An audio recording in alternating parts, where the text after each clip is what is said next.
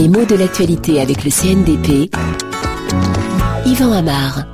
Dans la restauration, on renacle à répercuter la baisse de la TVA sur les prix à la consommation.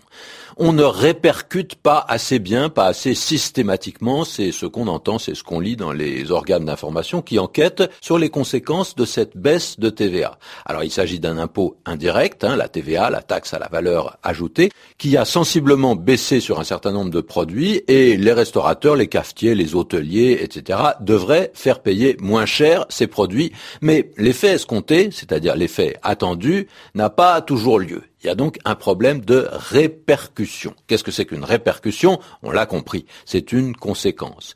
Et souvent, on va utiliser ce mot non pas à propos d'une baisse de prix qui devrait être répercutée sur les prix à la consommation, mais à propos d'une hausse de prix. Par exemple pour l'essence. Bien souvent, quand le brut augmente, c'est-à-dire le pétrole brut, et notamment le baril de pétrole brut. Cette augmentation a souvent un effet sur le prix du litre d'essence au détail. Quand on l'achète, euh, quand on veut mettre de l'essence dans sa voiture. Ce qu'on appelle de façon un petit peu amusante le prix à la pompe. Parce qu'en effet, c'est à la pompe à essence euh, qu'il faut payer l'essence au détail. Le verbe répercuter et le nom répercussion expriment donc toujours un effet indirect qui se produit un certain temps après sa cause. Un petit peu comme un écho. Et d'ailleurs, le mot répercuter s'emploie dans ce sens. Par exemple, un bloc de pierre qui tombe dans un ravin. Le bruit de sa chute va se répercuter Ready d'une paroi à l'autre. C'est-à-dire qu'on a un effet d'écho quelques secondes après l'impact qui produit le premier son.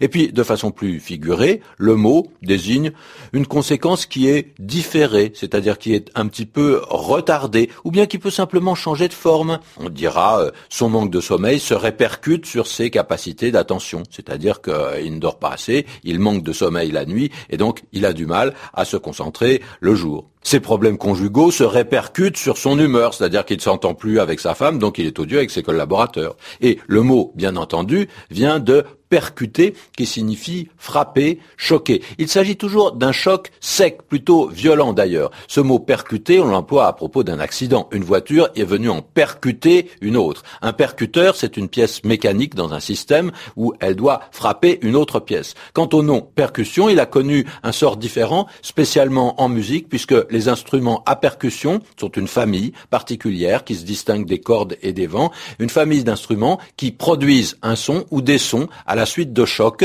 De façon générale, le timbre, la hauteur du son est un petit peu floue ou parfois elle est très précise quand il s'agit des claviers à percussion comme le vibraphone.